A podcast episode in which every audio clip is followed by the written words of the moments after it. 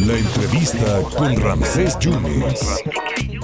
Fernando Belauzarán, usted lo sabe, coordinador de esta concentración, ya estuvo en lo del 13 de noviembre y ahora está invitando a la concentración del próximo domingo 26 de febrero. Fernando, muchas gracias por la oportunidad. ¿Cómo le va? Muy bien, muy bien, Ramsés. Y para ser justos y honestos, la convocatoria es de todos. De todos. Nada más hay que ponerse en las redes sociales y ver la cantidad de videos y de invitaciones. La ciudadanía, igual que sucedió el 13 de noviembre, ha hecho suya esta convocatoria. Y que bueno, estamos viviendo tiempos de irrupción ciudadana. Y es lo que nos da esperanza porque frente a estos aires de autoritarismo, esta lógica de restauración que estamos viviendo, en donde regresa el poder despótico de un presidente que lo decide todo y sobre todos, y que ahora quiere cruzar una línea roja. ¿Cuál es esa línea roja? La de las elecciones transparentes, confiables y creíbles, que tanto trabajo costó a los mexicanos hacer. Nada más que ahora que llegan al poder, pues ya no les gusta que, tengan, que haya condiciones de equidad en las contiendas, porque quieren regresar a un México de la hegemonía de un solo grupo, en donde se organizaban desde el gobierno las elecciones de Estado, en donde prácticamente pues era una simulación y todos ya sabíamos cuál era el resultado.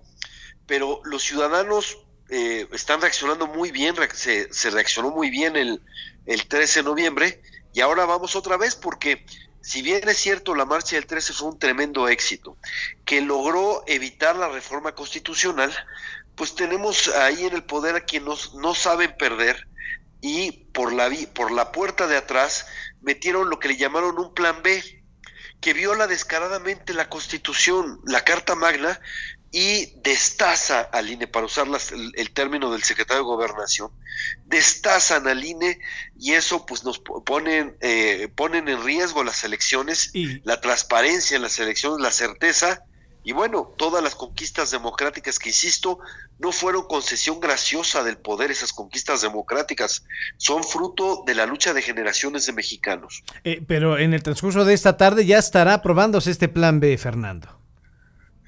Sí, lo que, lo que falta, de hecho ya estaba, lo único que está a discusión era lo que le llamaban la cláusula de la vida eterna, que es la transferencia de votos, que por supuesto es ilegal e inconstitucional, pero como todo lo demás del plan B, ¿no?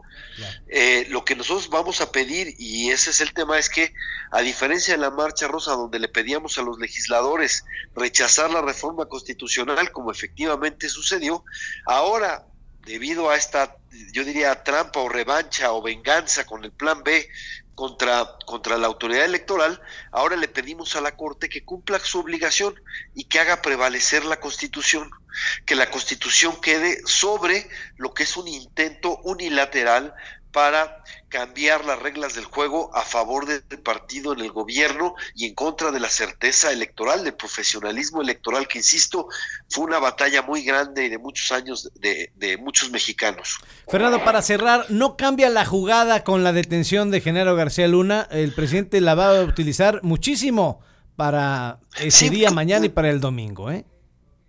Por supuesto, pero no tiene que ver una cosa con la otra. Qué bueno que se haga justicia el, el, tema es que efectivamente un parte del resultado que tenemos es pues esta descomposición del Estado mexicano, eso es lo que de alguna manera se vio en, en el juicio y la mejor manera de rescatarlo pues es precisamente con la irrupción ciudadana. Eh, qué bueno que se haga justicia, eh, la verdad es que eh, quien te diga que estamos mejor que hace 12 años en materia de seguridad, pues no, no sé con qué cifras o con qué datos.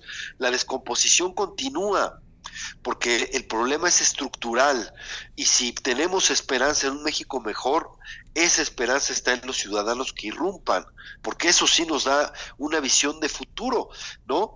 Porque cambian los nombres, pero las prácticas siguen. Yo te doy una, una cosa que es elemental y que hay datos. Ha bajado, ha bajado la, el tráfico de drogas de México a Estados Unidos.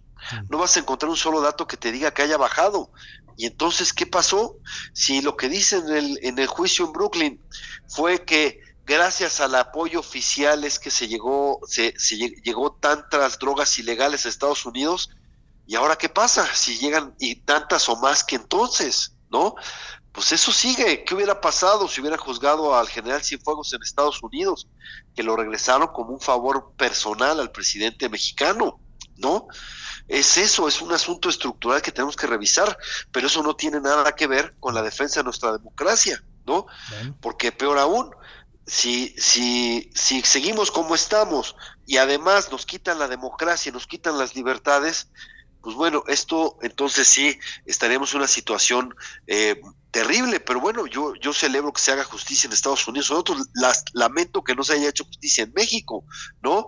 Señal también de que hay que mejorar nuestros sistemas, pero pero son cosas diferentes. Lo importante aquí es defender la democracia, las libertades, la constitución, porque nosotros también nos movilizamos para defender el voto de, quienes apoyan al gobierno. Queremos que cuenten el voto nuestro y el de ellos, igual, con certeza y claridad. Ese es un avance de todos y eso lo defendemos. Por eso nuestra manifestación no es partidista.